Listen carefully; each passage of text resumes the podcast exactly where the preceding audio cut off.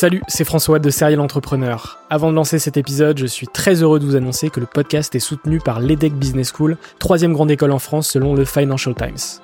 L'entrepreneuriat se démarre très souvent à l'école, et vous le savez, nombreux et nombreux sont les entrepreneurs qui ont créé leur premier projet pendant leurs études. L'ambition de l'EDEC, c'est de former ces étudiants entrepreneurs à avoir un impact positif sur le monde au travers de leurs projets. L'école a ainsi intégré l'impératif de responsabilité globale dans sa stratégie, tant au niveau de ses incubateurs que de ses cours et de ses initiatives académiques. Au sein de ses campus de Lille, Nice, Paris à Station F ou encore à Berkeley en Californie, elle accompagne les startups grâce à sa méthode unique d'entrepreneuriat Responsible Entrepreneurship by Design. Une approche innovante permettant d'intégrer les enjeux économiques, sociétaux et environnementaux au cœur de leur modèle de développement et ce, dès leur création. L'objectif de l'EDEC, faire émerger un nouveau modèle de startup adaptable à tout projet qui intègre pleinement les enjeux de responsabilité. Chaque année, ce sont ainsi plus de 70 nouvelles startups qui intègrent ces incubateurs. Si vous souhaitez en savoir plus, n'hésitez pas à vous rendre sur www.edec.edu.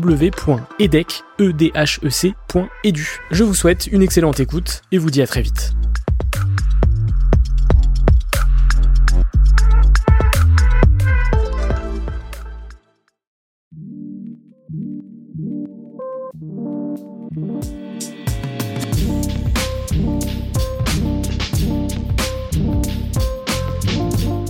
Bienvenue sur Serial Entrepreneur. Je suis François Allais, fondateur du podcast, et depuis 2017, je pars à la rencontre d'entrepreneurs remarquables. Chaque entrepreneur possède une histoire unique, a dû prendre des décisions fortes pour réussir et a franchi un cap dans son aventure grâce à des rencontres. Dans ce podcast, j'aime mettre en avant toute la richesse et la diversité de l'entrepreneuriat en France à travers des conversations intimes, authentiques et sans bullshit. Chaque dimanche à 18h, retrouvez un nouvel épisode exclusif. Que les gens ils sont venus parce qu'ils ont entendu parler ou est-ce qu'ils reviennent parce qu'ils ont aimé L'important c'est de construire une clientèle fidèle. Quand je suis sûre de quelque chose, j'ai du mal à attendre pour que ça vienne. Une fois que j'ai fait tout le process et que j'ai réalisé que je voulais vraiment faire du chocolat, j'ai pas réussi à attendre 5 minutes de plus. Philippe Conticini qui m'a appelé pour me dire que c'était les meilleurs chocolats qu'il ait jamais goûté de sa vie. Pour plein de gens, ben, un gâteau c'est un gâteau, tu vois. Ta vision elle est claire, ton positionnement il est clair, mais euh, faut réussir à le transmettre aux équipes. J'avais pas assez euh, réalisé que c'était pas hyper évident. Et je pense qu'une fois que tu as identifié que tu as une personnalité, il faut juste euh, la mettre dans tes produits. Après, ça veut pas dire que les gens vont être réceptifs à ta personnalité, mais je pense qu'il y a un bon équilibre à trouver entre euh, je veux être derrière tout parce que c'est ma boîte, je veux essayer que tout soit parfait, mais aussi il faut pas toujours que les gens aient l'impression qu'il euh, y a quelqu'un derrière eux qui va vérifier tout ce qu'ils font.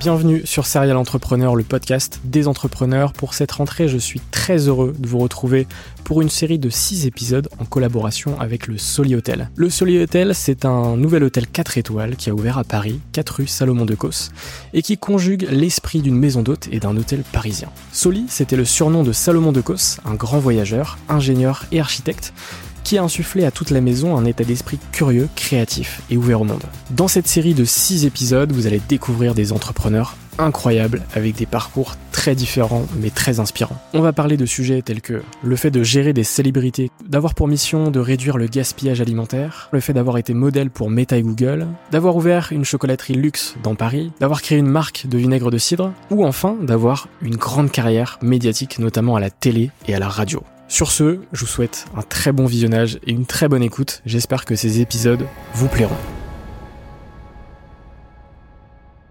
Bonjour à toutes et à tous et bienvenue sur Serial Entrepreneur, le podcast des entrepreneurs. Aujourd'hui, je suis très heureux de vous retrouver pour un nouvel épisode en collaboration avec le Soli Hotel. Et aujourd'hui, je reçois Jade Genin. Bonjour Jade, comment tu vas? Ça va et vous? Très très bien. Tu peux me tutoyer. On est, dans un podcast. Euh, je suis très très heureux de te recevoir. Euh, Jade, tu es chocolatière euh, à ton compte. Tu as une boutique rue de l'Opéra et j'ai très hâte d'échanger avec toi. Ma première question que je pose sur chacun de mes épisodes, c'est de savoir dans quel environnement est-ce que tu as grandi. au niveau familial? Au niveau familial, exactement. On remonte bah, au début. avec des super parents. Donc très honnêtement, je pense que j'ai manqué de pas grand-chose. Ils ont toujours fait en sorte que je découvre plein de choses. Donc, par exemple, maman, quand j'étais petite, elle voulait toujours que j'ai une activité par jour. Euh, mais sans le côté trop de pression à décorer. Hein. C'était vraiment plus pour euh, pour m'éveiller et pour que je trouve ce qui me plaît plutôt que euh, dans un objectif de surperformance.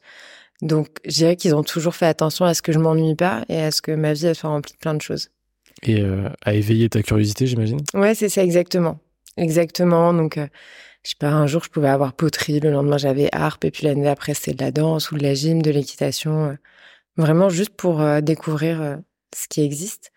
Et bien sûr, sujet très important de ma famille, la gastronomie, donc l'éveil gastronomique, qui a été mené surtout par mon père, avec euh, un bon suivi de ma mère. Donc, euh, de la même façon que maman faisait attention à ce que je fasse plein d'activités, papa, il a fait attention très tôt à ce que je découvre les bons produits et les bons restaurants. Euh, et dans l'un comme l'autre, je dirais qu'ils ont en, moteur la, la qualité. Et ça, c'est quelque chose qu'ils m'ont transmis. Tu te souviens de, tes premières passions? Ma première passion, c'était le patinage artistique. Ouais. T'as commencé à l'âge de 3 ans Ouais, c'est une, des activités que j'ai commencé à 3 ans. Et après avoir fait 120 000 activités à mes 10 ans, euh, j'ai voulu passer en sport-études. Donc c'est quand on a cours le matin et euh, sport. Donc ça peut être patinage artistique, mais ça peut être n'importe quoi euh, l'après-midi. Et j'ai fait ça de mes 10 à mes 15 ans. Après, à mes 15 ans, j'ai fait une petite crise d'ado, donc j'avais plus le niveau scolaire pour être en sport-études. donc j'ai dû arrêter le sport-études, mais j'ai quand même fait des entraînements intensifs. Donc je patinais tous les soirs au lieu de patiner tous les après-midi, ce qui faisait que j'avais un emploi du temps assez chargé, mais c'était chouette parce que ça donne vraiment, je trouve, à une enfance une autre dimension. Euh, déjà parce que tu apprends assez rapidement à avoir des enjeux enfin que tu considères sérieux au moins et du coup à travailler pour et aussi parce que dans cette même dans cette même dynamique d'éveil je pense que ça fait voir euh, plein de choses à un enfant par rapport à un enfant qui serait à, une école à un temps plein donc euh, très rapidement, tu vas partir sans tes parents à tes stages, donc tu as un peu une notion d'autonomie, mais tu as aussi une notion de d'être avec tes amis, de profiter euh, super jeune, donc ça c'est c'est chouette pour pour un môme. Et, euh, et puis tout ce que le sport apporte, donc le dépassement de soi, la rigueur, l'autodiscipline. Donc ça c'est super. Même si j'ai jamais voulu en faire mon métier, donc il n'a jamais été question que je devienne patineuse artistique. Moi je l'ai toujours pris un peu un peu comme ça pour la rigolade. c'est une super formation. Ouais, ça, ça a créé les, les, fondations pour la suite. Ouais, tout à fait. Et donc après, tu fais des études euh, de droit Des études à la Sorbonne. À Sorbonne. à la Sorbonne. Euh, super fac, t'es dans un cadre magnifique. Je pense que ça joue beaucoup. Euh, je crois vraiment que euh, l'esthétique de ce qui nous entoure, il peut avoir un rôle assez profond sur euh, ta manière de percevoir le monde. Euh, et du coup, j'étais dans ce cadre absolument fabuleux avec des gens super intéressants. On a la chance dans les universités parisiennes d'avoir des professeurs euh, absolument géniaux. Donc, euh, très intéressant. Je me suis pas posé de questions. J'ai fait mes études. J'ai adoré mes études. J'ai rencontré des gens absolument géniaux. Enfin, je parle de mes amis. et, et du coup, pendant toute cette période, moi, j'étais très bien dans ce que je faisais. Je me suis pas du tout posé la question du chocolat. Donc, j'ai passé le barreau et j'ai commencé à exercer comme avocate pendant deux ans.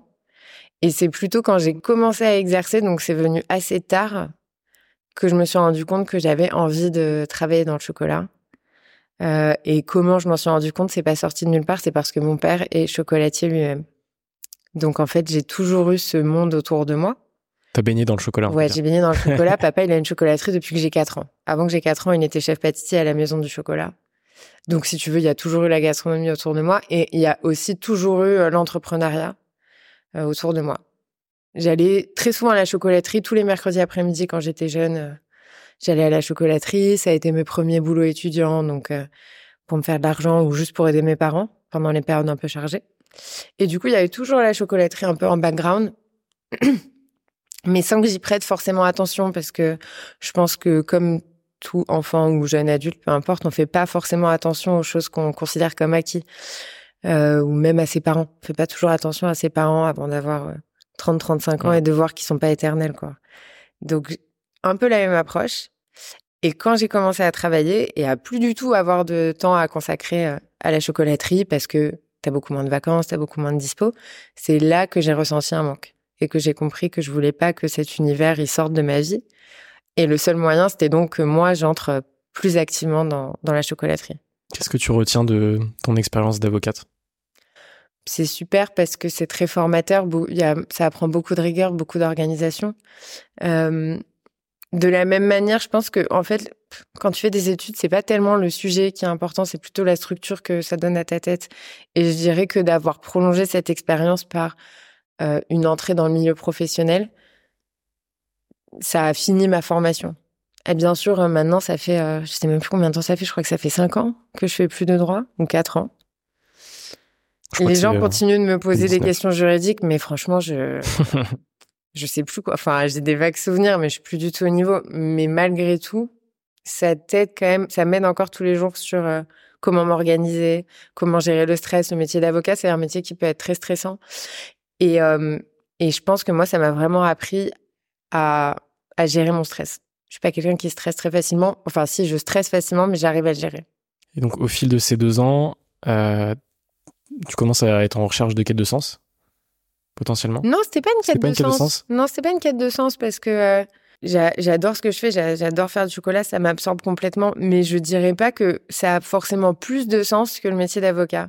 Euh, je pense que c'est juste une question euh, d'alignement et de trouver ce qui fait que tu te sens dans ton axe, en fait. J'aimais bien mon métier d'avocat, j'aimais bien mes études. Je pourrais pas dire que foncièrement ça a plus de sens. Parfois, ça peut en avoir même plus de sens que de faire du chocolat. Par exemple, les pénalistes, je pense que profondément, ça a plus de sens que de faire du chocolat. Bon, moi, en l'occurrence, je n'étais pas pénaliste, je faisais du droit des affaires. Donc, effectivement, on peut, peut se questionner sur euh, le sens, dans le sens où c'est une activité qui, qui, a trait au domaine économique. Mais bon, toutes les entreprises ont besoin euh, de quelqu'un pour les conseiller. Donc, c'était pas ça, c'était plus, ouais, trouver, euh, trouver ce qui faisait que je me dis, bah, je suis à ma place. Euh, c'était vraiment ça. À quel moment est-ce que tu switches? C'était en 2018.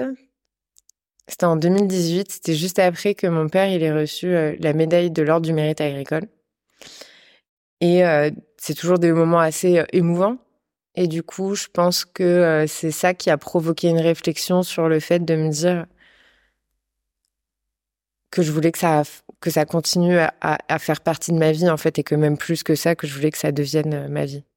Quand tu l'annonces à ton père? Il m'a pas pris très au sérieux. Il a cru que j'avais je travaillais beaucoup quand j'étais avocate donc euh, je, faisais des grosses grosses journées, des grosses semaines et je pense qu'il a dû se dire que j'avais eu une semaine un peu trop chargée et que et que j'étais pas très en forme. Ouais ouais parce que c'est vrai que c'est un peu sorti de nulle part parce que je, ben, comme je disais, c'est pas du tout quelque chose à laquelle j'avais pensé. Dans ma famille, c'est drôle, alors que papa, il est artisan et que maman, maintenant, travaille avec lui. Au départ, ma mère est médecin, mais au départ, elle travaillait pas avec lui. Mais dans ma famille, il a toujours été, il jamais été conçu que je puisse ne pas faire d'études. Alors que euh, on pourrait se dire qu'au contraire, c'est dans c'est dans une famille où il y a des artisans que ça pourrait être plus ouvert au métier manuel. Ben pas tellement en fait. Moi, il a, enfin vraiment, euh, j'aurais pas conçu ne pas faire des études et même j'aurais pas conçu ne pas faire des études un peu tradies, euh, droit, médecine, école de commerce. du coup, je me suis pas du tout posé la question. alors papa, c'est un super artisan et je dirais que la perception que j'en avais quand j'étais plus jeune, c'était plutôt il a pu s'en sortir malgré le fait qu'il n'a pas fait d'études. Euh, et du coup, je ne me voyais pas, moi, ne pas faire d'études. Donc, en fait, le questionnement, il est venu très tard et il est venu juste parce que j'avais envie de faire autre chose que ce que je faisais actuellement. Je crois que le, le switch, il a été assez rapide. Ouais. T'as pas réfléchi longtemps Ouais, non. Il s'est passé combien de temps entre le moment Je suis assez impulsive. Où t'as processé l'info euh, dans ta tête et tu t'es dit, OK, let's go. Bah, trois semaines, je crois. Trois semaines, ouais. je suis assez, euh, je suis assez impulsive mais pas parce que je suis pas raisonnée, mais parce que quand je suis sûre de quelque chose, j'ai du mal à attendre mmh. pour que ça vienne. Donc, euh, une fois que j'ai fait tout le process de et que j'ai réalisé que je voulais vraiment faire du chocolat, j'ai pas réussi à attendre euh, cinq minutes de plus. Donc, au début, j'avais dit, euh, c'était en, en mai, je crois, et j'avais dit à mon copain, bah, je vais démissionner en en janvier. Pourquoi? Parce que dans les cabinets d'avocats, en janvier, c'est là où tu as le bonus. Donc c'était euh, la décision raisonnable à faire, quoi. Et en fait, euh, j'ai vu mon boss euh, passer dans le couloir, je lui ai couru après et je lui ai dit ouais, je vais faire du choco. Salut. Ciao. Et est-ce que c'est pas sur les coups de tête qu'on prend les meilleures décisions? Moi oui. Moi oui. Après je pense qu'on peut pas faire une généralité mais moi oui parce qu'en fait les coups de tête sont pas vraiment des coups de tête. En fait, c'est parce que je partage pas forcément mes réflexions en amont. Je suis pas quelqu'un qui réfléchit bien à haute voix et à plusieurs. Donc en fait, je me tourne le truc dans ma tête pendant 24 heures sur 24 pendant plusieurs semaines. Et quand j'ai et quand je formalise la décision à haute voix, et eh ben c'est que je suis sûre de moi et du coup genre dès qu'elle est formalisée, je je la mets en œuvre. Mais bon après il y a mille et une façons de, de fonctionner. Mmh. Comment est-ce que ton entourage réagit? Parce qu'on a parlé de ton papa, mais euh, ton entourage et tes amis euh, à cette euh, nouvelle? Mes amis très bien, euh, trouvaient ça sympa. Et puis tes amis même super proches finalement en fait ça reste un élément hyper extérieur à eux donc voilà. Maman, elle a pleuré. Et euh, ouais, elle a pleuré parce que bah je peux comprendre, mais d'un point de vue d'une maman, elle se disait bah l'avocate, elle est dans un bon cabinet, elle gagne bien sa vie, c'est c'est safe, c'est sûr, il n'y a pas trop de prise de risque.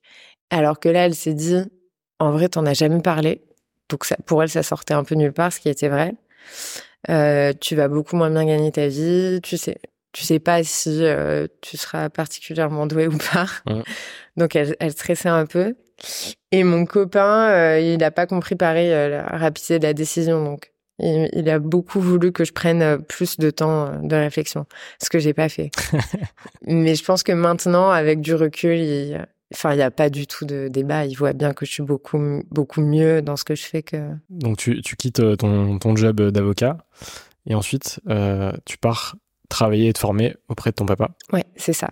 Donc il y avait déjà pas mal de choses que je savais parce que euh, tout simplement à force d'observer, de, de, venir aider, une sorte de soft skill euh, pour le chocolat quoi. Donc j'ai travaillé avec papa. Je me suis pas vraiment posé la question de travailler ailleurs parce que papa il est dans les meilleurs artisans de France dans ce qu'il fait. Donc il y avait aucune raison que que j'aille me former ailleurs. Euh, et puis l'objectif au début, mon objectif au début, c'était de reprendre la chocolaterie de papa. Du coup, c'était vraiment pas la peine euh, d'aller faire un tour ailleurs. Du coup, je vais me former avec papa, qui a pas été hyper, euh, hyper, hyper accueillant, mais je pense que c'est normal. C'est un peu son caractère, un peu euh, ancienne, enfin ancienne génération où il faut faire ses preuves, faut un peu en baver quoi. Ouais. Mais c'est cool parce que du coup, j'ai eu une super bonne intégration dans l'entreprise parce que comme il n'était pas tendre, il n'y avait pas du tout de côté euh, favoritisme ou autre. Donc ça permet aussi une meilleure euh, intégration dans l'entreprise parce que c'est pas toujours facile. Déjà, j'avais pas le même âge qu'eux parce qu'ils commencent à travailler beaucoup plus jeunes. Mmh.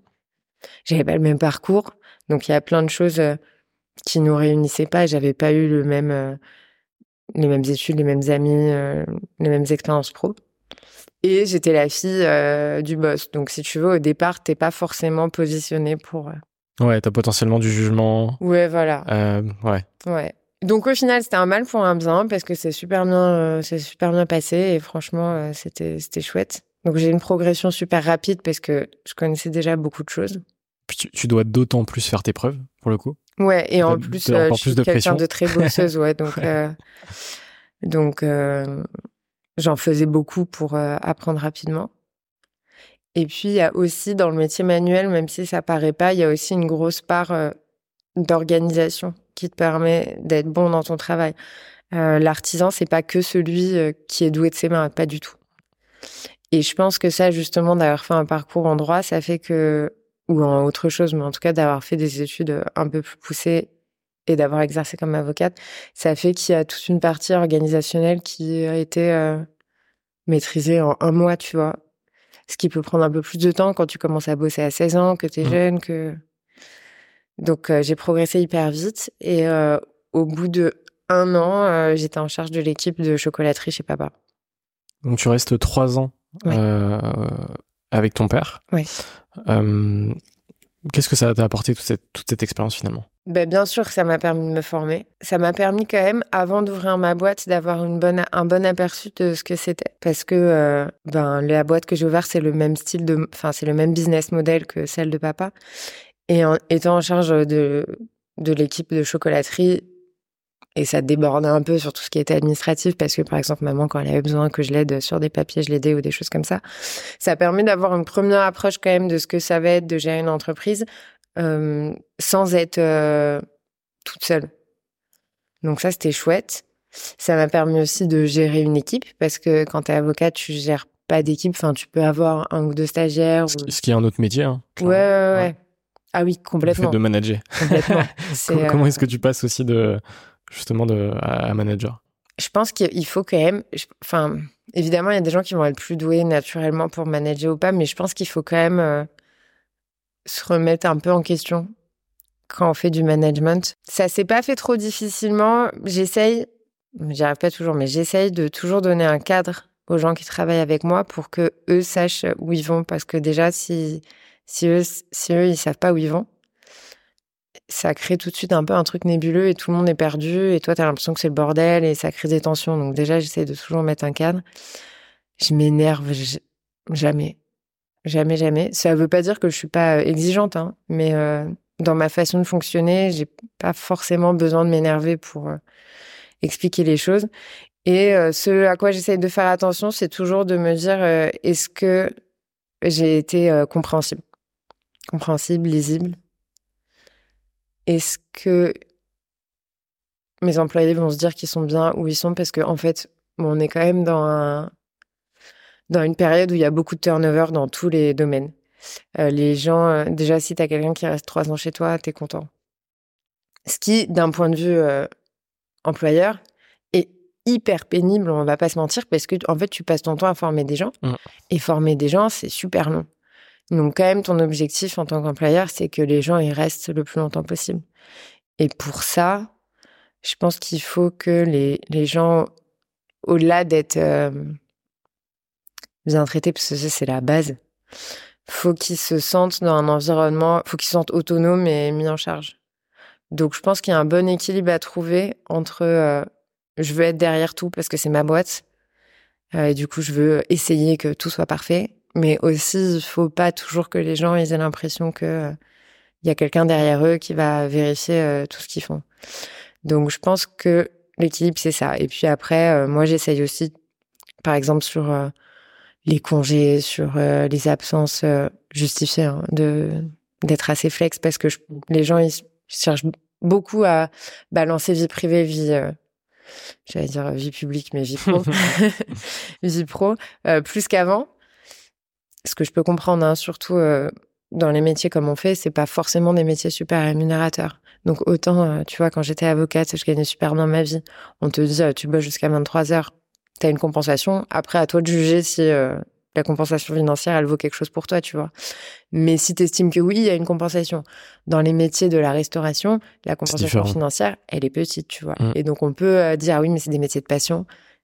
Ça a ses limites. Ça suffit pas. Ouais, ça a ses limites. Du coup, j'essaie aussi d'être flex quand ils me disent, bah, tel jour, euh, je sais pas, j'ai mes parents qui sont à Paris, est-ce que je peux ne pas venir? Est-ce que, tout en gardant l'organisation de l'entreprise. Mais je pense que c'est ces équilibres-là, mm qu'il faut trouver et qui sont pas faciles. Donc ces, ces trois années, elles te donnent finalement les meilleures bases euh, pour entreprendre. Oui. Euh, tu quittes euh, la société de ton père euh, en juillet 2022. Ouais. Si je dis pas de bêtises. Ouais, c'est ça. Ouais, ça. euh, Qu'est-ce qui se passe entre le moment où tu quittes euh, ce, ce job au moment où tu te lances? Alors, j'avais commencé sur mon projet en avril 2022, d'avril à juin. J'ai fait des recherches de de, local, parce que je voulais donc une boutique avec un atelier qui soit adjacent dans le centre de Paris.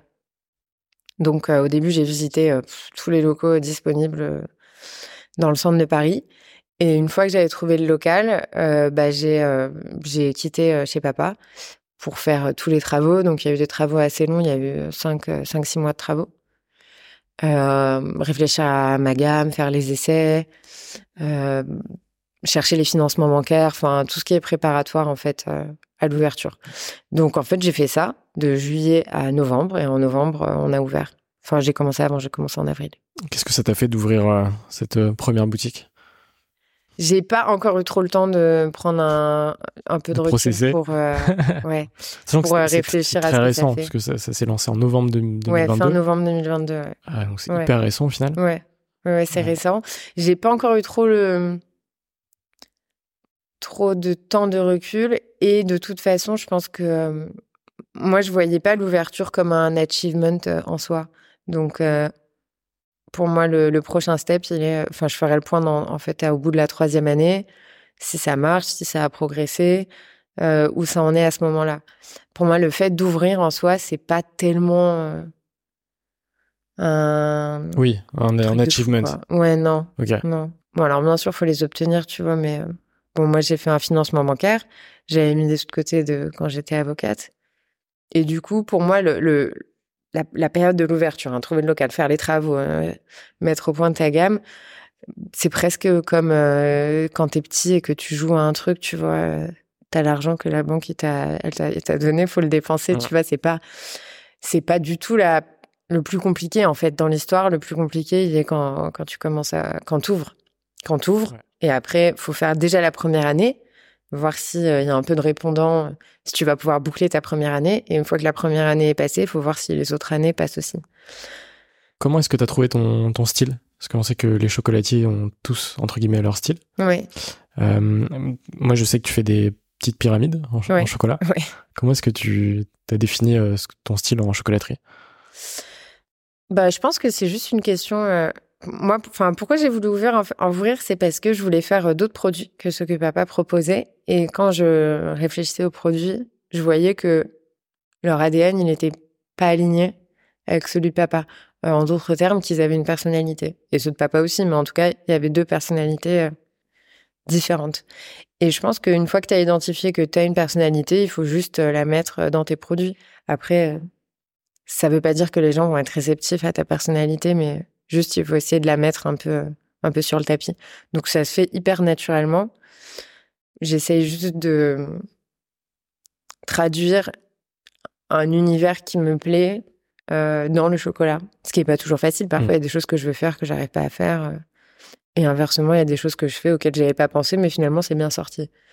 Donc, euh, je pense qu'il y a un peu de réussir à mettre ses tripes sur la table.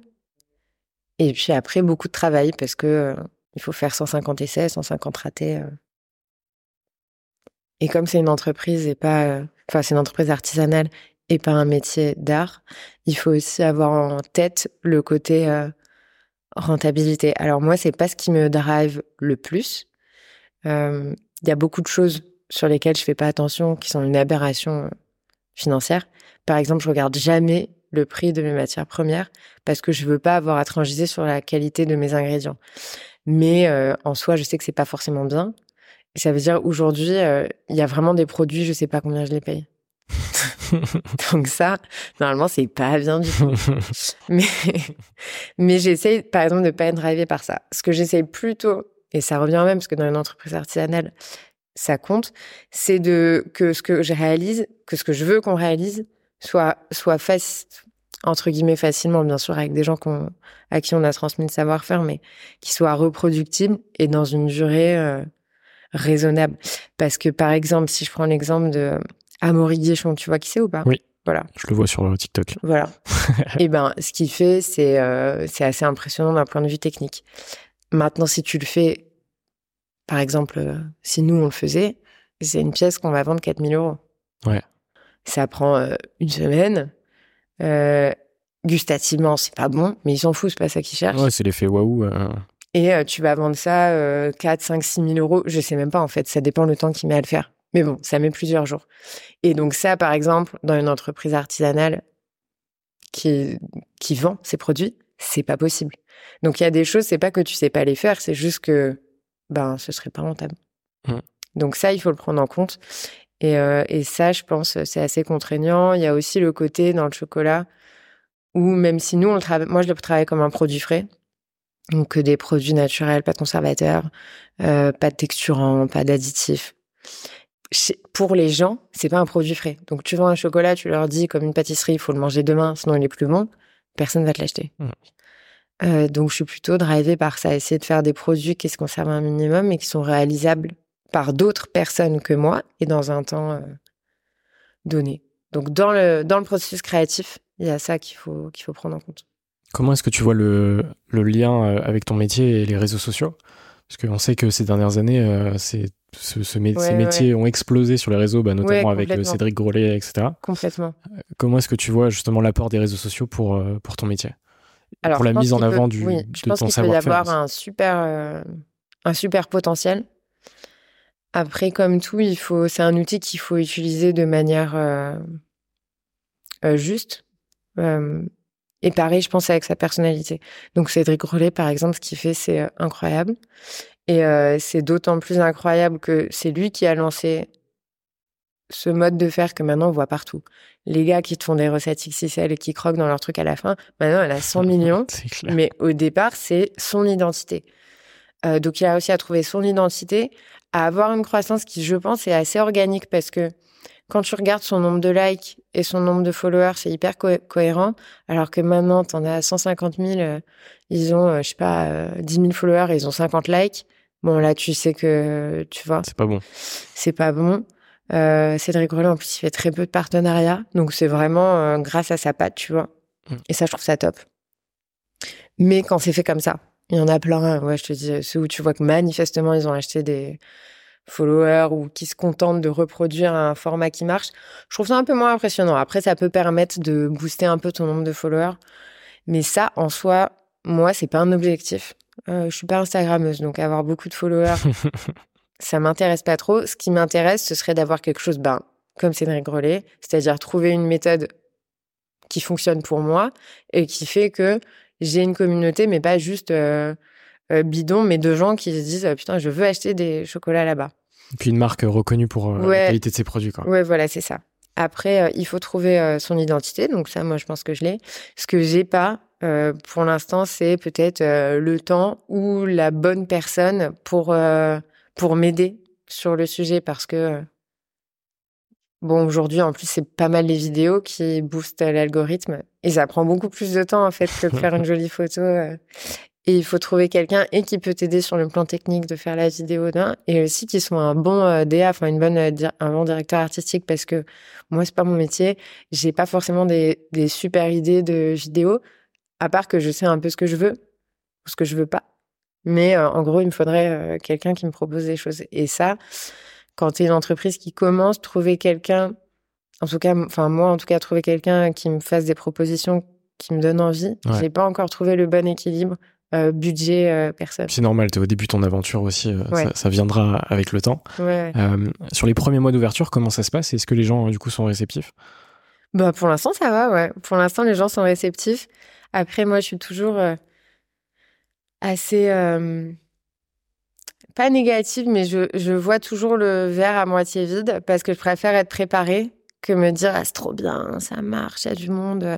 Donc oui pour l'instant ça marche plutôt pas mal pour une ouverture. Après moi j'attends de voir si les gens si comme je disais tout à l'heure si c'est stable dans le temps. En gros, est-ce que les gens ils sont venus parce qu'ils ont entendu parler? Ou est-ce qu'ils reviennent parce qu'ils ont aimé? Ce qui est pas du tout pareil, parce que tu peux potentiellement euh, éclater la première année parce que tu fais un gros buzz euh, médiatique et que les gens reviennent pas. L'important c'est de construire une clientèle fidèle. Donc ça, faut que j'attende, euh, faut que j'attende le temps en fait, faut que j'attende de Ouais. voir euh, avec le temps. Donc pour l'instant, même si c'est pas mal, c'est pas un truc qui me satisfait euh, en soi, comme l'ouverture. C'est quoi tes objectifs futurs? Alors, court terme, euh, court terme, bah, je veux un truc euh, stable qui fonctionne bien. Euh, j'aimerais bien, j'aimerais bien. Bon, j'ai des objectifs de, chiffre d'affaires, hein, mais j'aimerais bien les atteindre. Moyen terme, je vais reprendre aussi la chocolaterie de papa. Donc, quand il ira à la retraite ou qu'il en aura marre. Donc là, il y aura deux entreprises à gérer avec deux identités distinctes. Donc ça, c'est chouette. Ça va être un petit défi, mais, euh, mais c'est chouette. Et après, dans mes objectifs que je sais pas si je vais faire, mais que j'aimerais bien, j'aimerais bien ouvrir une boutique euh, à l'étranger plutôt qu'une autre boutique euh, en France. Ok, donc une, une belle roadmap. Ouais, j'aimerais. Après, euh, on sait jamais ce qu'on fait, mais Bien sûr. C'est bien aussi d'avoir des, des objectifs. ouais. On va pouvoir passer à la partie bilan de ton aventure, même si euh, elle est finalement assez récente. C'est quoi le moment qui a été le plus difficile pour toi dans, dans cette aventure Au global. Au global, alors c'est pas un moment précis, c'est euh, les jours où t'as pas trop de monde. Alors moi, en plus, la- l'atelier il est derrière la boutique et euh, on ouvre à 11 heures. Donc je vois tout depuis l'atelier. Moi, je suis que à l'atelier, mais je vois tout ce qui se passe dans la boutique.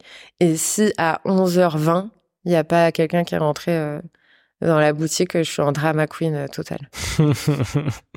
Donc je pense. Alors que peut-être qu'après ça va être une super journée, mais euh, mais euh, c'est hyper dur quand la boutique, quand il y a personne dans la boutique. Je trouve que c'est c'est horrible. Ouais. Même si ça dure 10 minutes et tout, mais sur le coup, je suis vraiment. euh, Ouais, parce que tu es quand même sur un, un métier où tu, tu vois les clients en, physique. Ouais, ouais, ouais. Donc, euh, t'as- t'as t'as besoin de les voir, quoi. Ouais, j'ai besoin de les voir, j'ai besoin de voir qu'ils sont contents. euh. À chaque fois, euh, si je passe en boutique, ils font, ils font, je demande euh, aux, aux gens qui travaillent avec moi en vente de faire goûter les chocolats parce que je trouve que les produits euh, dans l'alimentaire, euh, bon, ça peut être beau, mais surtout par le goût que ça passe. Et euh, Ce qui va faire que la personne, elle va revenir, en Ouais, acheter, potentiellement en fois- offrir. Enfin, ouais, c'est ça exactement, ouais. c'est important. Et à chaque fois que je passe dans la boutique, au moment où ils font goûter quelque chose, après, je fais, ils sont bien aimés. à chaque fois. Ouais. Donc, ouais, je pense que c'est c'est ça. C'est bah, en fait, c'est la. T'as l'impression que c'est la me- mesurabilité directe de si ça marche ou pas. Donc, je pense Ok. que le plus dur, c'est ça. Il faut prendre un, un petit peu de recul, je pense, par rapport à ça, parce que le commerce, c'est tellement euh, pas prévisible. Il y a des, des journées où, où tu vas cartonner, tu sais pas pourquoi, d'autres où ça marche moins bien, alors que c'est un samedi, que normalement, le samedi, c'est ta meilleure journée. euh. Donc, je pense qu'il faut réussir, mais c'est pas facile. hein il y a un vrai côté à euh, lisser ses aussi. émotions. Ouais, complètement. Complètement. Et puis, euh, bon, nous, c'est vrai que le climat social, il a été assez euh, agité cette année. Bah, ça joue directement sur les commerces. Peut-être pas tous, hein, mais euh, je Mm. pense, je pense si tous en fait. Si, si, ouais, je pense. ouais. Mais euh, et du coup, il y a aussi les périodes comme ça où il faut réussir à se dire bon, euh, c'est pas grave. Ouais, relativiser. Ouais. Donc Euh, c'est plutôt ça. ça fait partie du jeu au final. hein. Ouais, c'est ça. Bah surtout C'est, à euh, Paris. Si tout, est- si- si tout était incroyable, ce serait trop facile. Et tout le monde le ferait. Ouais, c'est vrai. Euh, ma deuxième question bilan, c'est euh, quel a été le moment le plus marquant positivement de ton aventure? Alors c'est un c'est un petit petite chose, mais c'est Philippe Conticini qui m'a appelé pour me dire que c'était les meilleurs chocolats qu'il ait jamais goûté de sa vie.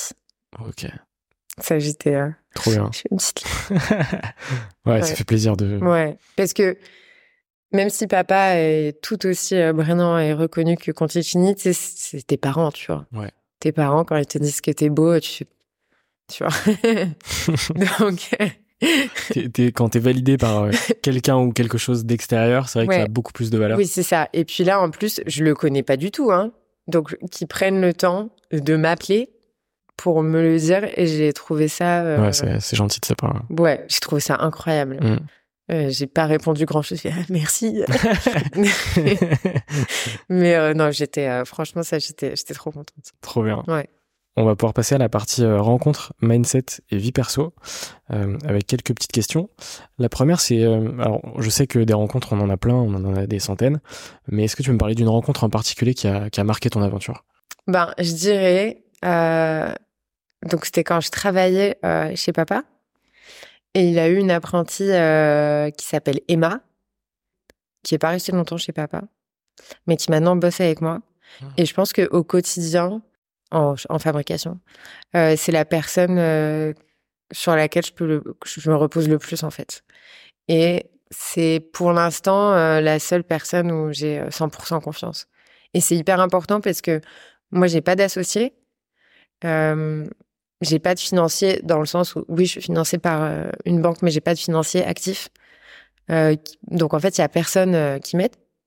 Et du coup, le fait, le fait de savoir que tu as quelqu'un en prod avec toi qui, bah, sur qui tu peux compter, qui fait attention, qui est impliqué, c'est hyper important.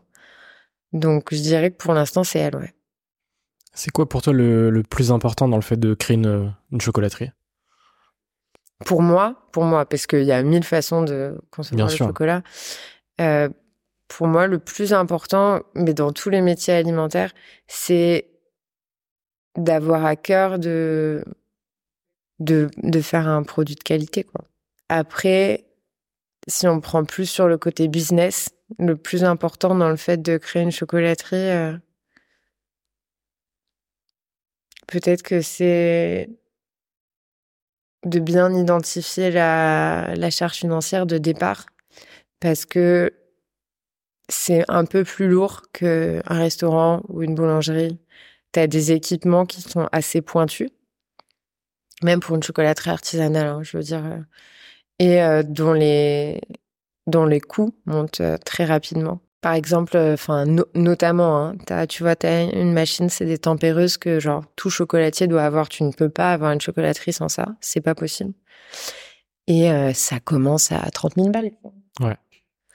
Donc, donc ça, c'est un point à avoir en tête. Et je pense que, enfin, maintenant, tu me dirais, il y en a de plus en plus, mais je pense que c'est pour ça, au départ, qu'il y avait moins de chocolateries qui s'ouvraient et que maintenant, euh, les chocolateries qui s'ouvrent, c'est plutôt des, des, gens qui ont déjà une certaine renommée. Euh, Ducasse ou, euh, ou des chefs euh, assez connus portés par des groupes hôteliers, des choses comme ça, parce qu'en fait, ils ont un appui financier qui est pas facile à avoir. Alors euh, moi, tu vois, par exemple, euh, j'ai eu la chance de faire mon métier d'avocat, d'avoir eu le temps de mettre des sous de côté. Mais pour être totalement transparente, tu vois, moi j'avais euh, mis de côté 100 000 euros.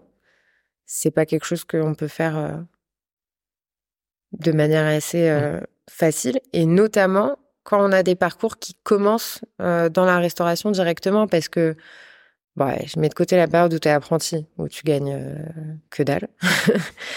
Mais même après, quand tu commences à bosser, c'est des gens, ils gagnent euh, entre 1002 et 1008 euh, par mois. Généralement, je parle pas des gens qui sont chefs, mais je parle au départ, tu vois. Donc, mettre suffisamment de sous de côté pour euh, ouvrir ta boîte, c'est pas facile. Mmh. C'est vrai que c'est un peu une barrière à l'entrée au début pour. Ouais, dans, dans, dans ces métiers-là. Ouais. Mais c'est pour ça qu'après, tu as des Ducasse, des Aleno, le Bristol et tout qui ouvrent leur chocolaterie parce que t'as pas le même même euh, support financier derrière. Ouais, ok. Ma dernière question avant de passer à la, dernière partie du podcast, c'est euh, comment est-ce que tu relis euh, le pro et le perso?